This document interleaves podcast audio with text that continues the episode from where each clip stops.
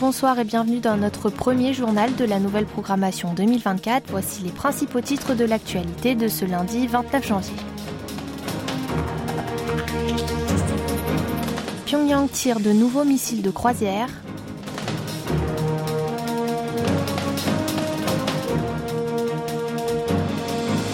Crispation des relations Séoul-Moscou à propos de la guerre en Ukraine.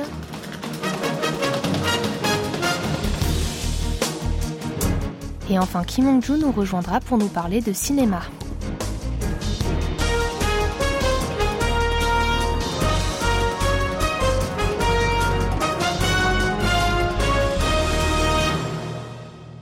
Dimanche matin, vers 8 heures, plusieurs missiles de croisière nord-coréens ont été tirés à proximité des eaux de la ville de Shimpo en Corée du Nord, où se trouvent des installations de construction de sous-marins.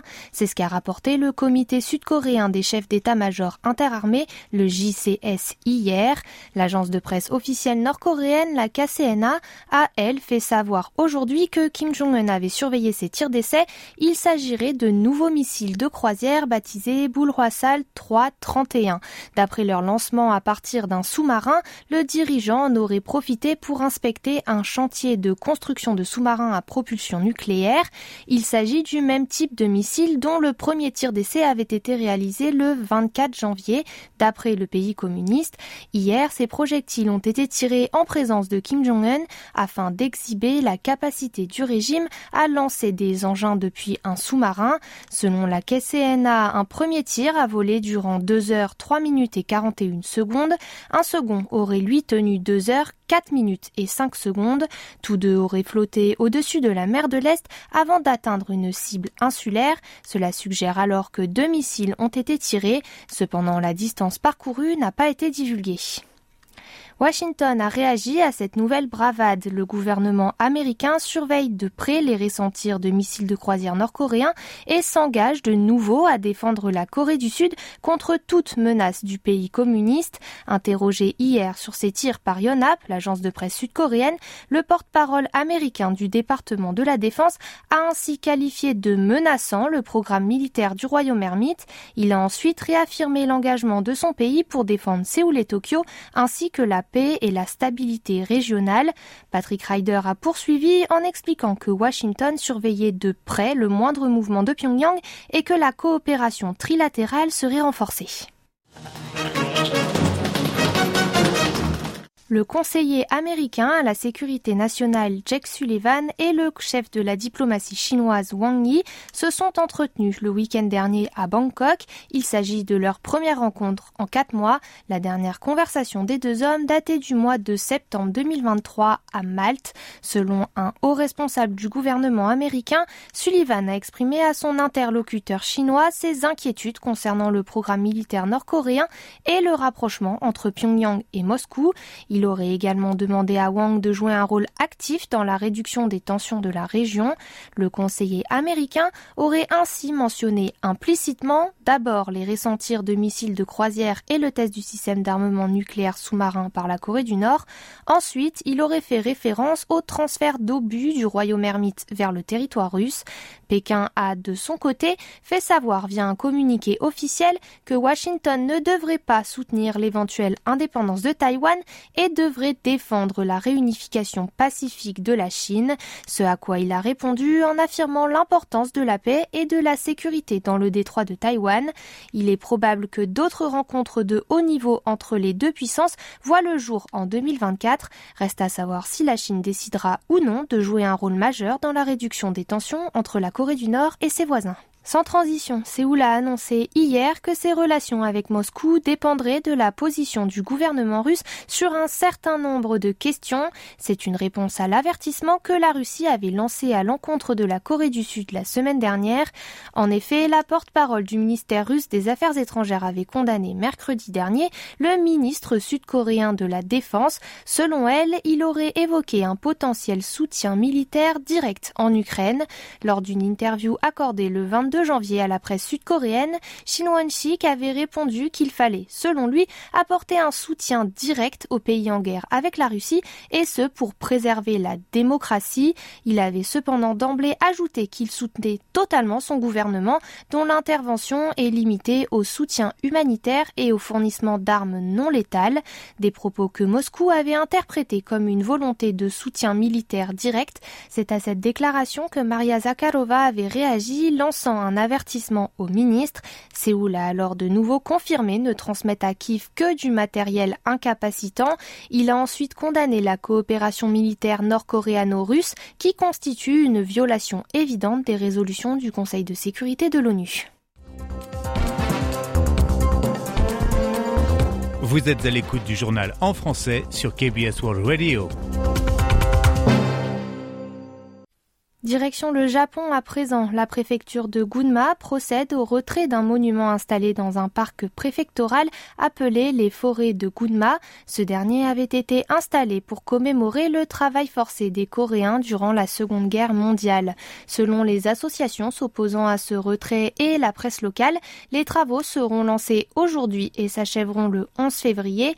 Hier, quelques 150 personnes se sont rassemblées devant le monument pour manifester contre ce délogement le cénotaphe avait été érigé en 2004 par une ONG japonaise pour améliorer la compréhension des faits historiques impliquant la Corée et le Japon et les relations des deux voisins. Sur la face de la stèle sont inscrits les mots signifiant se souvenir, se repentir et se réconcilier, alors qu'à son envers figure la phrase suivante réfléchir sur la souffrance et les préjudices infligés aux Coréens et s'engager à ne plus répéter les mêmes atrocités. Motif du retrait, la préfecture de Gunma avait refusé de renouveler l'autorisation d'installation du monument, prétextant que le terme embarquement forcé avait été évoqué lors de la cérémonie commémorative tenue en 2012 devant le cénotaphe. Mais Masaki Fuji, professeur de l'université de Gunma, craint de son côté que le retrait du monument donne du poids au révisionnisme historique et devienne un précédent pour ceux qui souhaitent voir disparaître des installations commémoratives à l'égard des Coréens. Et tout de suite, ouvrons notre chapitre culture. Hongju nous rejoint pour nous parler cinéma. Le film Sleep, mettant en vedette le regretté acteur Lee Sang-gyun, a remporté le Grand Prix lors de la 31e édition du Festival international du film fantastique de Gérard May en France. C'est ce qu'a apporté hier l'agence France Presse. Sleep est un thriller mystérieux qui raconte l'histoire de jeunes mariés Hyunsu et Sujin qui voient leur quotidien mis à l'épreuve lorsque ce premier commence à faire des crises de somnambulisme et menace la sécurité de leur nouveau-né. Il s'agit du premier long métrage du réalisateur Yu Jae-sun, connu comme élève du réalisateur Bong Joon-ho. Lee incarne le personnage principal masculin Hyun-soo et Jung Yumi interprète la jeune épouse Soo-jin. Sleep, sorti en 2023, avait reçu des critiques favorables et avait été invité à la semaine de la critique du 76e Festival international du film de Cannes. Remarquons que c'est assez inhabituel pour le travail d'un nouveau réalisateur. Il y avait reçu une standing ovation pour son histoire unique et son développement imprévisible. Le Festival du film de Gérard May, dont la première édition date de 1994, est une rencontre annuelle internationale qui présente principalement des productions de science-fiction, d'horreur et de fantasy. Et pour finir, il semblerait que le riz coréen ait la cote. En effet, la Corée du Sud a exporté l'an dernier plus de 217 millions de dollars de produits agroalimentaires à base de riz. C'est une hausse de 19,5% par rapport à l'an dernier. C'est la première fois que ces exportations franchissent la barre des 200 millions de dollars et n'ont d'ailleurs pas cessé d'augmenter depuis 2015. En effet, un grand nombre de consommateurs étrangers adorent les barquettes de riz que l'on ne trouve pas en grande surface en France par exemple. Ils affectionnent aussi particulièrement les kimbap surgelés, qui sont des rouleaux de riz et des légumes enveloppés dans une feuille d'algues séchées. On peut également mentionner les tteokbokki, ces bâtonnets de riz cuits dans une sauce épicée. Les États-Unis sont le premier pays importateur avec plus de la moitié de la valeur totale de ces expéditions. Ils sont suivis du Vietnam et de l'Union européenne avec le Royaume-Uni. Viennent ensuite le Japon et l'Australie. Belle performance est due à l'intérêt grandissant des étrangers pour les plats préparés et pour les aliments sains préparés avec du riz. Selon Ioni, professeur à l'université INA, ces produits alimentaires sont prisés puisqu'ils sont très faciles à préparer. En plus de cela, le riz est considéré comme un aliment bon pour la santé. Moon Jong-un, professeur de l'Université nationale de Séoul, constate lui que la consommation grandissante de contenu vidéo coréen a joué un rôle important dans la popularisation internationale de ce mets. Le gouvernement prévoit ainsi l'augmentation de la vente à l'étranger des produits à base de riz made in Korea.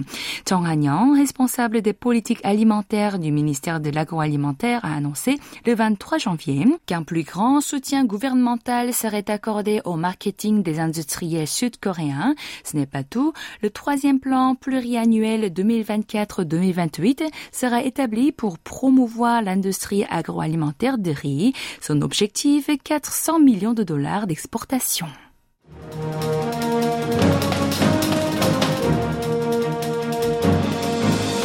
C'est la fin de ce journal qui vous a été présenté par Kim Hong-joo et Tiffany Genestier. Merci de votre fidélité et tout de suite, c'est où le jour le jour